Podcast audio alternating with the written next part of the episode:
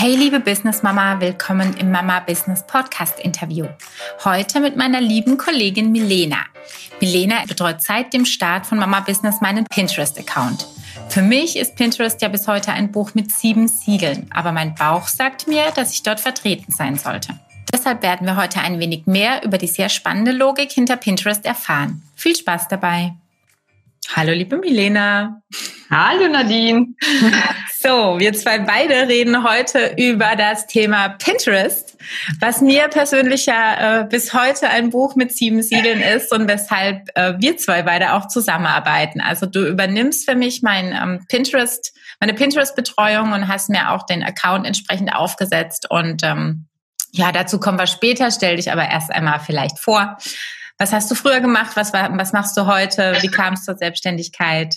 Los geht's.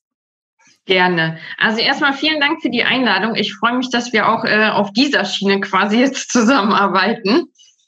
Ähm, ja, ich bin Milena, wohne an der Nordküste, ähm, bin seit über zwei Jahren selbstständig. Ähm, was habe ich davor gemacht? Ähm, ich habe äh, eine Ausbildung gemacht, dann nach meiner Ausbildung neben meinem Vollzeitberuf Marketingkommunikation studiert und war 13 Jahre im internationalen Mittelstand tätig. Da ich mich fachlich und persönlich weiterentwickeln wollte, was in der damaligen Firma leider nicht möglich war, äh, habe ich den Sprung ins kalte Wasser gewagt und habe mich selbstständig gemacht. Seit über zwei Jahren biete ich nun den Online Soul Business Support an. Vielleicht fragt sich die eine oder der andere auch, ähm, was genau damit gemeint ist. Ähm, ich unterstütze Coaches und Solopreneure dabei, mit ihrem Online Soul Business zu wachsen. Dabei berate ich zur richtigen Strategie und unterstütze mit meinem technischen Know-how. Also alle Maßnahmen dienen der Sichtbarkeit und dem Wachstum, damit die Kundin neue Kunden gewinnt. Mhm. Bedeutet, du bist nicht nur in der Pinterest-Ecke zu verorten, sondern hast tatsächlich auch andere Themen auf deiner täglichen To-Do-Liste. Genau, ich biete vier Bereiche an. Das ist einmal Webdesign, einmal Pinterest-Marketing natürlich, E-Mail-Marketing und Online-Kurserstellung. Und ähm, ich habe mich auf genau diese vier Bereiche spezialisiert, ähm, weil sie ähm, für das Online-Business besonders wichtig sind und wie ein Zahnrad ineinander greifen. So kann ich meine Kunden ähm, von der Strategie bis zur technischen Umsetzung begleiten. Deswegen habe ich mich darauf spezialisiert und Pinterest ist ein Bereich davon und aber ich liebe alle gleichermaßen, aber Pinterest ist halt ähm, ja mein Baby. ja, das ist äh, ne, für mich immer noch wirklich eine total fremde Baustelle. Ich möchte mich damit auch gar nicht befassen. So toll ich es finde, Pinterest zu nutzen, so äh, ungern möchte ich mich da reinarbeiten. Deswegen bin ich sehr froh, dass ich dich habe. Ähm, Erzähl mir doch mal so ein bisschen, was, was du denn für dich persönlich an der Selbstständigkeit jetzt schätzt. Jetzt hast du ja auch den direkten Vergleich zum ähm, größeren Unternehmen davor. Was macht es denn für dich aus, jetzt selbstständig zu sein? Also auf jeden Fall die freie Zeiteinteilung, die Freiheit, die man äh, gewinnt, die Unabhängigkeit und ähm, dass ich mein eigener Chef bin. Also ich genieße es zum Beispiel sehr, das klingt jetzt äh, so banal und so alltäglich, aber mittags frisch zu kochen und äh, im Anschluss mit meinem Hund eine Runde zu gehen. Ähm, wenn ein Handwerker kommt, brauche ich keinen Tag Urlaub zu nehmen. Das äh, passiert dann nebenbei. Ich kann Neues lernen, wenn ich das möchte, in meinem Tempo, was für mich äh, wirklich sehr, sehr wichtig ist. Also ich finde, es hat das ähm, gibt es äh, schon Grenzen und ähm, man muss in einer bestimmten Schiene funktionieren und das hast du in der Selbstständigkeit halt nicht. Ähm, da sind keine Grenzen und du kannst das so gestalten, wie du möchtest. Und das ist ähm, mir sehr wichtig und in, ich genieße das wirklich in vollen Zügen. Ja, kann ich absolut nachvollziehen und genauso unterschreiben. ich habe zwar keinen Hund, aber allein eben mittags auch mal zu kochen, kochen zu können, ist schön. Also kann ich total ja. nachvollziehen.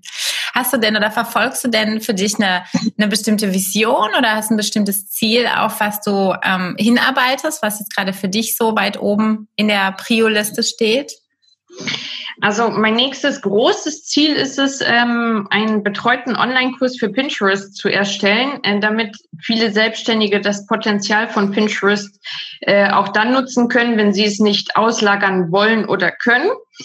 Ähm, und es wird kein reiner Online-Kurs sein, also kein Selbstlernkurs, äh, denn ähm, mir ist halt die Betreuung sehr wichtig. Mhm. Also es wird äh, so ein Mix sein aus ähm, Online-Kurs und Betreuung, also so ein betreuter Online-Kurs einfach. Mhm. Heißt, man, man schaltet sich regelmäßig zusammen oder im Eins zu eins? Genau, genau. Okay. Richtig, genau. Und für Fragen bin ich dann auch ähm, äh, immer offen, weil ich immer äh, davon ausgehe, dass ähm, nur weil ich fachlich im Thema Pinterest tief drin stecke, heißt das nicht, dass andere das tun. Und ähm, jeder tickt anders und äh, jeder benötigt andere Impulse und darauf möchte ich gerne eingehen. Hm.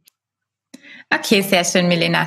Ähm, erzähl mir doch mal, ich habe bisher fast jede Interviewpartnerin danach gefragt, ob sie denn den Weg in die Selbstständigkeit relativ einfach empfunden hat oder ob es einfach auch größere Stolpersteine gab, an denen man hängen geblieben ist oder auch nochmal komplett hinterfragt hat, ob es der richtige Weg war. Ging es dir da auch so? Also das finde ich ist eine sehr spannende Frage ähm, und ich bin dankbar dafür, dass ich ehrlich gesagt keine Stolpersteine hatte. Ähm, ich habe den Gründungszuschuss beantragt und er wurde direkt durchgewunken. Ich hatte cool. mich dann auch ich hatte mich dann auch intensiv erkundigt, ähm, ob ich privat oder weiterhin äh, gesetzlich krankenversichert bleibe. Aber das war auch relativ ähm, schnell geklärt. Und ähm, etwas später wurde ich dann auch in die Künstlersozialkasse aufgenommen, was auch ähm, kein Stolperstein war. Also ist auch super gelaufen. Ja. Ähm, dann hatte ich mich auch von Anfang an für ein Contest, äh, Contest Geschäftskonto entschieden, mhm. um auch die Steuerrücklagen äh, automatisch äh, bilden zu können über das Konto. Ähm, da war ich also auch gut aufgestellt. Steuerangelegenheiten habe ich an den Steuerberater abgegeben. Da war ich auch gut aufgehoben. Insofern ähm, muss ich sagen, ich bin dankbar, dass es so ohne Stolpersteine gelaufen ist. Mhm. Ähm, ja, das war, äh, das war super. Das einzige oder der größte Stolperstein, wenn man es so will, war tatsächlich ähm, ja so ein bisschen die Angst, dass man scheitern könnte. Aber ich glaube, das ist auch völlig normal. Ähm, bei mir war es halt äh, die Situation oder ist es die Situation, ähm, dass ich Single bin und deswegen komplett auf mich alleine gestellt. Also ich habe kein Backup in Form eines Partners oder sonstiges. Und ähm, dass das Gehalt dann tatsächlich nicht pünktlich drei Werktage vor dem ersten eines Monats kommt, ist eine Umstellung. Aber ich meine, diese Unsicherheit auszuhalten, kostet zu Beginn Energie, aber auch daran wächst man. Und auch dafür bin ich dankbar. Ja, ja, so ist definitiv. Ich glaube, es ist auch tatsächlich eine, eine absolute Typfrage, weil die Dinge, die du jetzt angesprochen hast, das sind die typischen Stolpersteine für die meisten. Wirklich zu sagen, ähm, ach Gott, wie sieht's jetzt aus mit dem Thema Versicherung? Ähm, oder für, mhm. darf ich fragen, für was du dich entschieden hattest, ähm, in die private zu gehen oder in, in der gesetzlichen freiwillig zu bleiben? Nee, in der gesetzlichen freiwillig zu bleiben, weil bei mir die, ähm, also die private lockt natürlich, weil es ähm, anfänglich günstiger ist, weil du einen festen Betrag hast. Ähm, aber die steigt ja später ja, ins Unermessliche und der Wechsel von der privaten in die gesetzliche ist irgendwann nicht so einfach. Und deswegen habe ich gesagt, äh, nee, ich äh, lass mich, also ich bleibe weiterhin gesetzlich krankenversichert. Mhm. So habe ich es auch gemacht, war für mich auch der gleiche Grund. Ich auch schon in der Anstellung hätte ich wechseln können und für mich war das aber auch keine Option, ähm, weil meine Großeltern ja. immer mit erhobenem Zeigefinger zu mir sagen, wir haben es verpasst, da rauszugehen. Wir kriegen keine Rente, wir zahlen nur Krankenversicherung. Ja, ähm, es, ist tatsächlich es ist so, ja, man muss wirklich ein bisschen vorausdenken. Für manche macht es sicherlich Sinn. Ähm, für mich war das aber auch die bessere Entscheidung. Aber auch ähm, so Themen, wie du angesprochen hast, mit der äh, Künstlersozialkasse, bei mir genau das Gleiche. Also für alle von euch, die in irgendeiner Weise eine ähm, kreative Tätigkeit ausüben, das muss wirklich kein, kein klassischer Künstlermaler ähm, oder Journalist sein, sondern wirklich auch Themen wie Webdesign spielen damit rein. Schaut euch das genau an. Die Künstlersozialkasse übernimmt dann quasi die 50 äh, Prozent der Sozialabgaben, die vorher der Arbeitgeber übernommen hatte.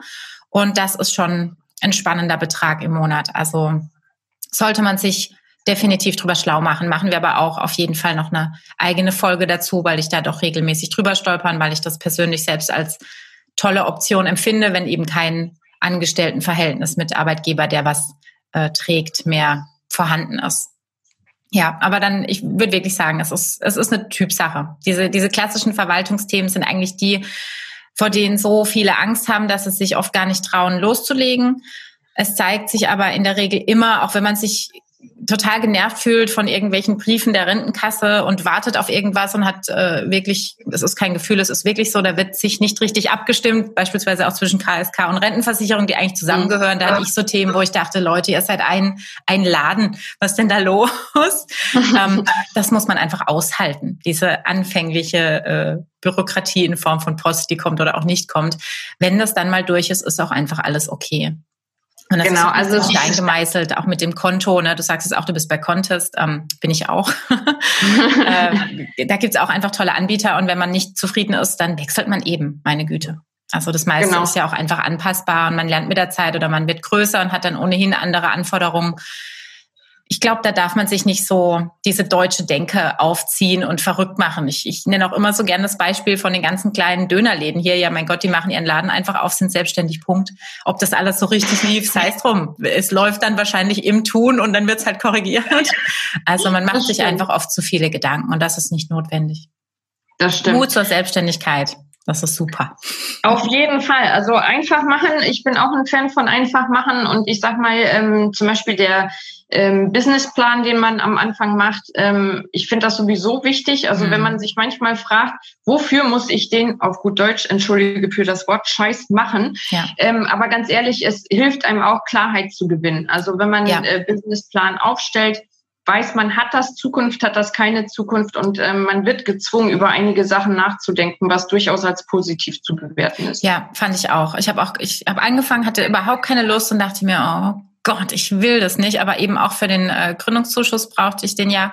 Und es war im Nachgang definitiv schlau, weil auch so ein paar Fragen dann aufkamen, wo man selbst merkt, oh, damit sollte ich mich vielleicht wirklich noch ein bisschen genauer befassen. Und wenn es die Frage ist, was für einen Wettbewerb gibt's um dich herum, ist nicht schlecht, so ungefähr zu wissen, wer da noch alles auf dem Markt ist. Ähm, in der genau. gleichen Branche und im gleichen Preissegment macht durchaus Sinn, weil eventuell passt man sein Angebot dann von vornherein auch ein bisschen an und sagt, Mensch, ich habe das Gefühl, weiß ich nicht, hochpreisig ist da eine bessere Nische dann mache ich es doch gleich so. Und damit ändert sich eben auch alles. Dann wird man eine andere Ansprache haben, ein anderes Branding. Also ja, solche Pflichtaufgaben am Anfang sind zwar nicht schön, aber machen durchaus Sinn.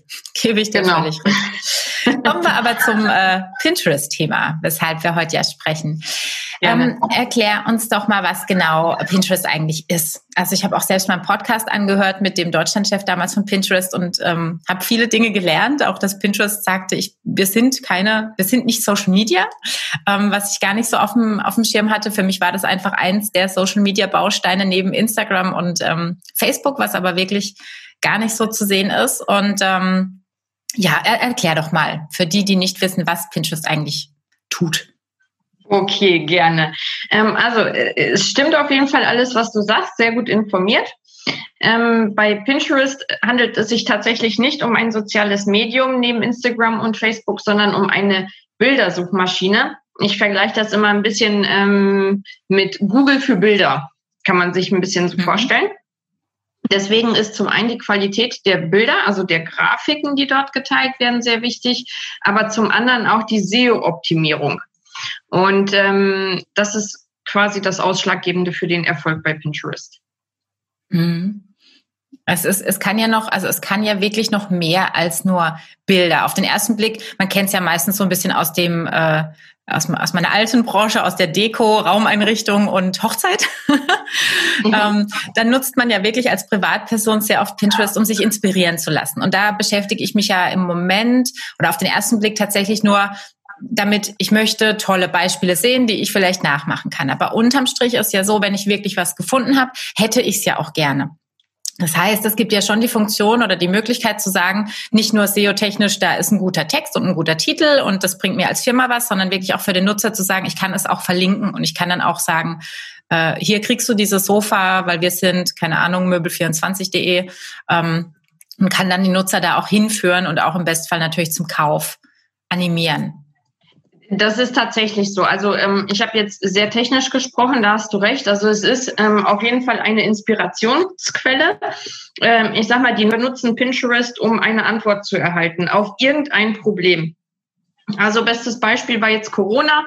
Da haben äh, sich viele erkundigt, wie kann ich mein Kind beschäftigen oder wie läuft das mit dem Homeschooling. Mhm. Dann gehen sie äh, zu Pinterest und geben das ein, Homeschooling-Ideen oder mhm. wie auch immer. Mhm. Ähm, andersrum hast du auch Produkte. Und ähm, der Unterschied zwischen Google und Pinterest ist ähm, zum Beispiel, bei Google wird jemand suchen nach wenn er nach weißen Sneakers sucht, Adidas weiß Größe 38. Bei Pinterest suchst du nur nach weißen Sneakern. Mhm. Das heißt, ähm, die, die Nutzer entdecken neue Marken bei Pinterest. Das, mhm. Also bei Google suchen sie viel gezielter und bei Pinterest lassen sie sich viel, viel mehr ähm, inspirieren. Also 97 Prozent der 1000 ähm, beliebtesten Suchanfragen haben keinen Markenbezug. Mhm. Also Spannend, wie gesagt, nicht weiße Adidas, sondern ja. weiße Sneakers und dann lassen sie sich quasi von den Marken inspirieren. Ja, ja, macht ja total Sinn. Also so nutzt man es ja wirklich auch privat, wenn man drüber nachdenkt, immer eine Ebene höher eigentlich noch. Bei Amazon oder Google bin ich ja schon so ein bisschen näher am Kauf meistens. Und wenn ich aber irgendwie noch gar nicht so richtig weiß, was ich will, bei uns ist zum Beispiel gerade ein Hochbeet für den Garten, bin ich völlig los, bin kein Gärtner, ähm, bin ich auch zu Pinterest und habe halt einfach mal geguckt, Hochbeet, äh, Hanglage, so, ne? Ja. Unwissend, genau. was ich überhaupt will. Also wirklich so ganz äh, nackt mit, mit null Idee daran gegangen oder vielleicht noch Holz als Ergänzung, aber dann hört es auch schon auf. Ja. ja, das stimmt, das ist wirklich so. Ähm, nun hast du mal vor einiger Zeit einen Satz zu mir gesagt, da musste ich ein bisschen lachen, weil meine frühere Kundin, die Katja Heil, hatte genau den gleichen gesagt und es ich hoffe natürlich sehr, dass es auch so ist. Ich bin ja auch noch nicht so lange dabei. Der lautete, Pinterest ist kein ICE, sondern ein Güterzug. Ähm, wird auch ganz gern verglichen mit, äh, wie heißt immer, es ist kein, äh, es ist kein Sprint, es ist ein Marathon. Wenn ich mich also dafür entscheide, ähm, Pinterest zu nutzen und zu befüllen mit meinem Content, sollte ich mir nicht wünschen, innerhalb von drei Monaten äh, mein, mein, keine Ahnung, 50 Prozent meines Umsatzes auch über Pinterest zu generieren. Katja ist eine sehr, sehr weise Frau. das stimmt, das stimmt wohl, wenn man ihren Erfolg anguckt, auf jeden Fall. Und auch ein sehr netter Mensch. ähm, also der Erfolg bei Pinterest stellt sich tatsächlich nicht über Nacht ein. Man braucht ähm, schon ein bisschen Geduld. Ähm, es ist kein Marathon, äh, es ist kein Sprint, sondern ein Marathon, da hast du vollkommen recht. Aber es ist dafür sehr nachhaltig. Also es ist ein bisschen vergleichbar mit der SEO-Optimierung bei Google. Wenn du heute deine Blogbeiträge SEO optimierst, hast du nicht morgen, bist du nicht morgen auf Platz eins bei mhm. Google. Das funktioniert einfach nicht. Google muss lernen, was deine Blogbeiträge ausmacht, wofür die Blogbeiträge sind, welches Thema sie behandeln, welche Zielgruppe sie ansprechen. Und genauso ist es bei Pinterest. Jetzt ein bisschen technisch gesprochen. Andererseits, und jetzt bin ich wieder ähm, bei der Nutzerperspektive, ähm, wenn du heute zum Beispiel, du hast einen Blog mit Rezepten, du hast Kürbisrezepte beispielsweise, mhm. weil jetzt bald der Herbst ist, ähm, und du hast ein ganz tolles Rezept, was du geteilt hast, kann das in zwei Jahren aber immer noch total top aktuell sein und ähm, dir immer noch mordsmäßig viel Traffic auf deinen Blog äh, generieren. Mhm. Also es ist wie gesagt, nicht von heute auf morgen, aber es ist unheimlich nachhaltig. Ich habe Kunden, da sind fünf Jahre alte Pins, also so nennt man die Posts ja. ähm, bei Pinterest. Ähm, die sind immer noch top aktuell. Mhm. Ja, und werden auch, gerne geklickt.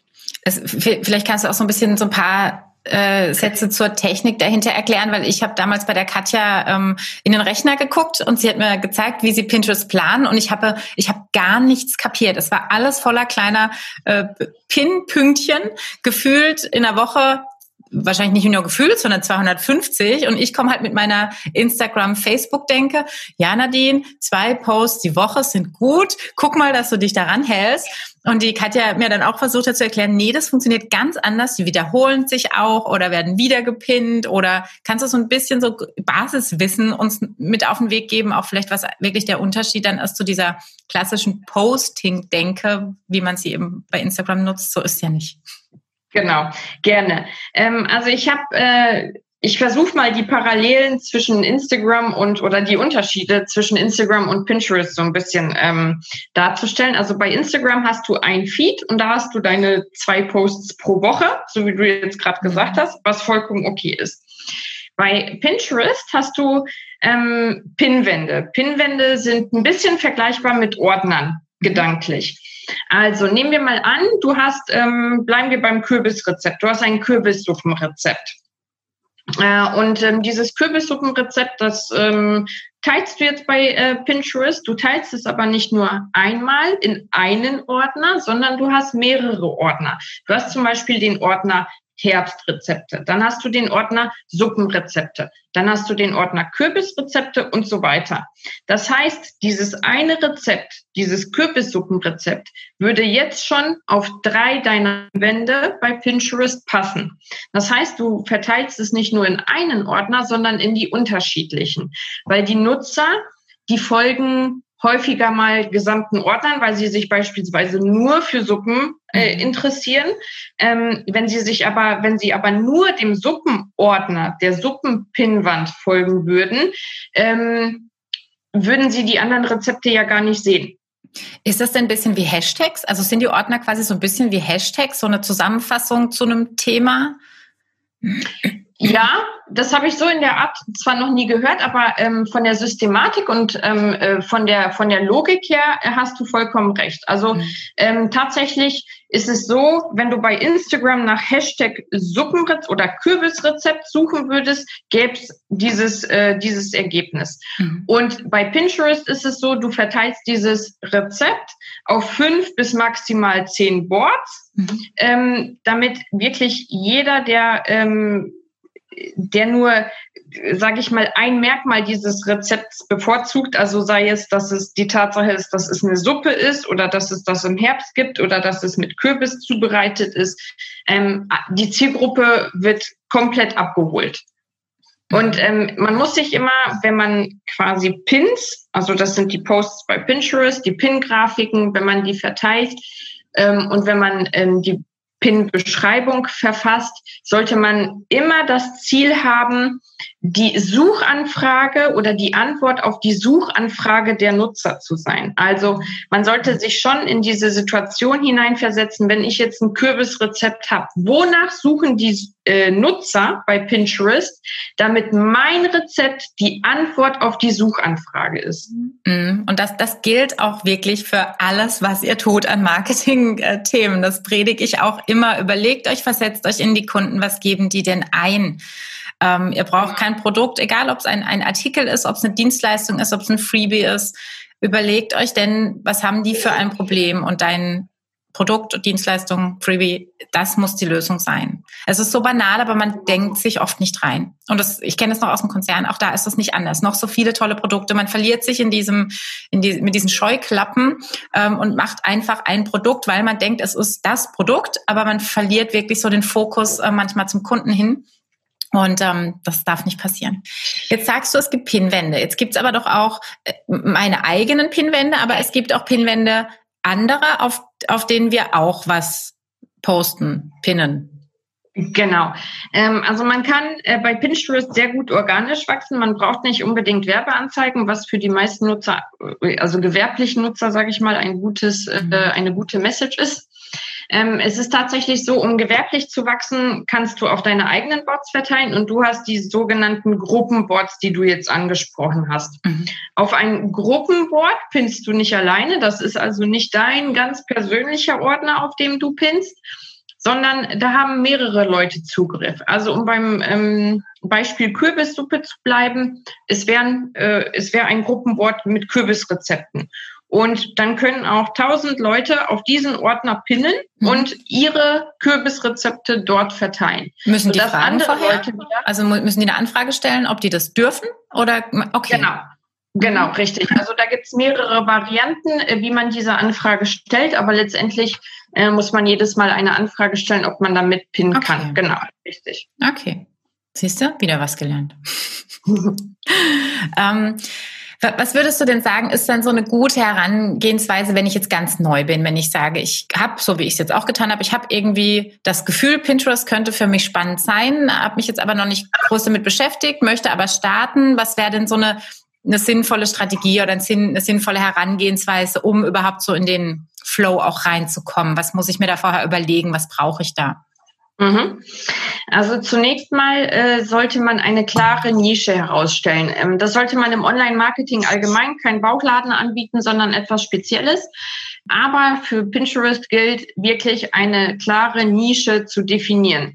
Um, da, um beim Thema Rezepte zu bleiben, man kann natürlich alle Rezepte kreuz und quer posten, aber viel mehr Sinn und gezielter ausgespielt werden die Pins, ähm, dann, wenn die klare oder wenn die Nische klar und präzise ist. Das heißt, ich konzentriere mich nicht auf alle Rezepte kreuz und quer, sondern nur auf vegane Rezepte oder nur auf vegetarische Rezepte oder nur Weight Watchers Rezepte. Mhm. Also wirklich das Thema nochmal eingrenzen und die Nische festlegen, ähm, damit auch Pinterest lernt, äh, wer deine Zielgruppe ist mhm. und dann werden auch deine Pins gezielt ausgespielt.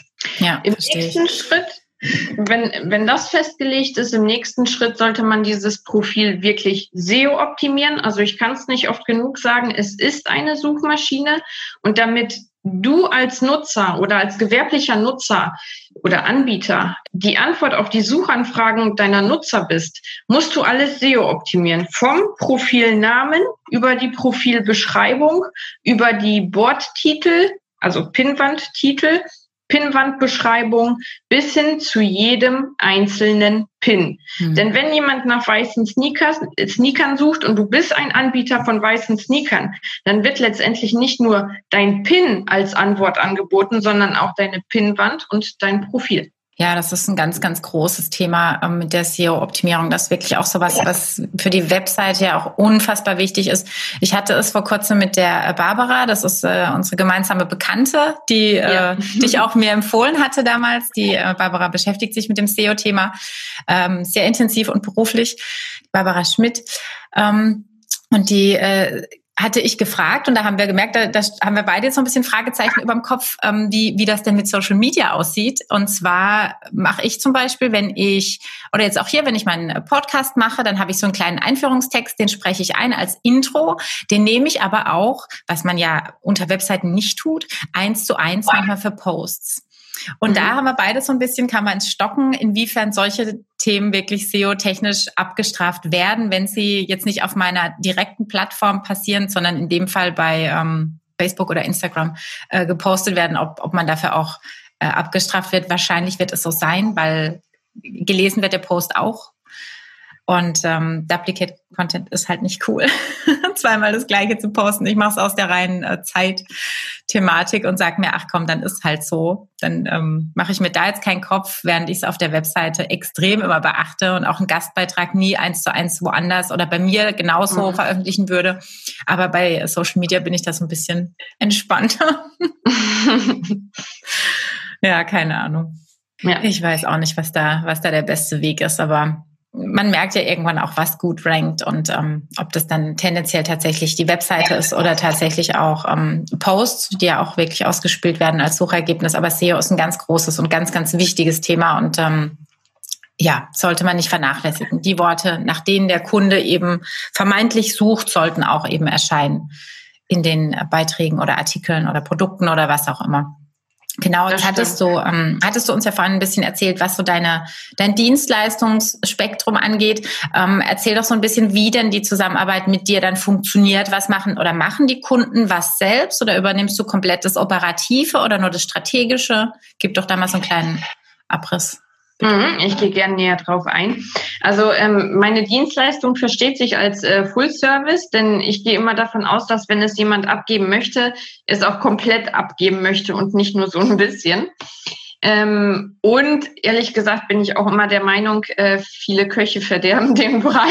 Definitiv. Gebe ich dir Brief und Siegel, dass es so ist. und äh, letztendlich ähm, läuft es so, also ich kriege die Zugangsdaten von von äh, Pinterest und Tailwind. Tailwind ist das Planungstool, ähm, was einem das Pinterest-Management sehr erleichtert. Ähm, und ich möchte es auch nicht missen, weder für mich noch für meine Kunden. Auf jeden Fall ähm, frage ich die Zugangsdaten ab und alles danach äh, läuft eigentlich über mich. Also ich erstelle die Strategie und ich mache das äh, komplette Management und einmal im Monat gibt es auch eine Analyse ähm, wie sich das Pinterest Marketing entwickelt, ähm, welche Themen besonders gut bei Pinterest laufen und ähm, also zum einen von den eigenen Beiträgen, aber auch von fremden Beiträgen. Man, man pinnt oder postet auch fremd. Mhm. Also ich will jetzt nicht viel Verwirrung stiften, aber ähm, ich versuche mal Impulse zu geben, welche Themen besonders angesagt sind, auch saisonaler Natur, ähm, damit meine Kunden das auch gezielt nutzen können. Mhm. Okay. Und ähm, da gibt's vier unterschiedliche Pakete, angefangen beim einmaligen Setup. Das ist wirklich nur die Einrichtung des kompletten Pinterest-Accounts. Mhm. Danach das Management läuft dann über den Kunden. Dann gibt es ein weiteres Paket, ähm, was den Aufbau des Pinterest-Accounts äh, beinhaltet. Das läuft über drei Monate. Da richte ich den Account ein ähm, und übernehme das Management für die ersten drei Monate, auch inklusive Gruppenboards etc., um ähm, quasi die Basis für die für das organische Wachstum zu schaffen.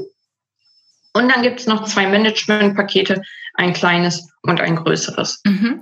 Magst du uns verraten, was man dafür bezahlen muss bei dir? Der Invest für das äh, einmalige Setup liegt bei äh, 600 Euro. Äh, für den Aufbau des Accounts ähm, beläuft es sich auf 650 Euro pro Monat für einen Zeitraum von drei Monaten. Mhm. Das kleine Managementpaket liegt bei 330 und das große bei 550 und es sind alles äh, Nettopreise. Ja, weil in der Regel sind wir schon angemeldet und haben ein Gewerbe genau. und dann ist uns ziemlich egal, was mit der Mehrwertsteuer passiert. Die geht links rein und rechts raus oder andersrum. Genau, ein genau. durchlaufender Posten. Genau. Sehr schön, liebe Milena. Dann haben wir auf jeden Fall äh, viel gelernt, ich auch. Ich ich bleib trotzdem dabei. Mach du das bitte weiterhin für mich. Ich möchte damit nichts zu tun haben. Ähm, und ja, generell kann ich dafür immer nur plädieren, wenn es irgendwie möglich ist. Ich habe auch gestern in der Podcastaufnahme wieder gesagt, es fällt einem ja anfangs wirklich schwer, Dienste oder Dienstleistungen auszulagern, weil am Anfang einfach das Budget noch nicht da ist. Aber man unterschätzt, wie viel Zeit man oft damit verschwendet, sich in Themen reinzufuchsen, die man per se nicht kennt und nicht versteht. Und man braucht unterm Strich oft so viel länger und seine Stunden kann man dann eben nicht nutzen, um eigentlich Geld zu verdienen. Also ich kann nur dafür plädieren, wenn es irgendwie möglich ist, ähm, die ein oder andere Dienstleistung outzusourcen und ähm, auch ein bisschen in die äh, ja, VA-Richtung mal zu gucken, ob es hier oder da auch für einfache Dinge eine Assistenz oder eine Hilfe gibt. Es lohnt sich wirklich. Es lohnt sich allein schon für die Nerven bei vielen Themen. Bei vielen das ist das Technikthema. Ja, oder Steuerthemen. Also oh ja Gott, oh ja. Ja, mein ja, absolutes Hass. Ja, meins auch. Das ist, ja. gucken muss, das ist schon, das ist mir schon zuwider. Ja, absolut. Absolut. Steht auch ganz fest auf meiner Podcast-To-Do-Listenfolge mit dem Markus, mit meinem Anwalt nochmal über äh, unser Steuer- und Buchhaltungsthema zu sprechen und was für Möglichkeiten man da hat, weil ähm, das kann einem tatsächlich den Start so dermaßen versauen, dass man keinen Bock mehr mehr drauf hat, weiterzumachen. äh. Dann danke ich dir sehr für deine Zeit und ähm, wünsche dir weiterhin ganz viel Erfolg, Milena. Ganz lieben Dank für die Einladung, Nadine, und auch für dich alles Gute. Danke schön. Mach's gut. Ciao. Tschüss.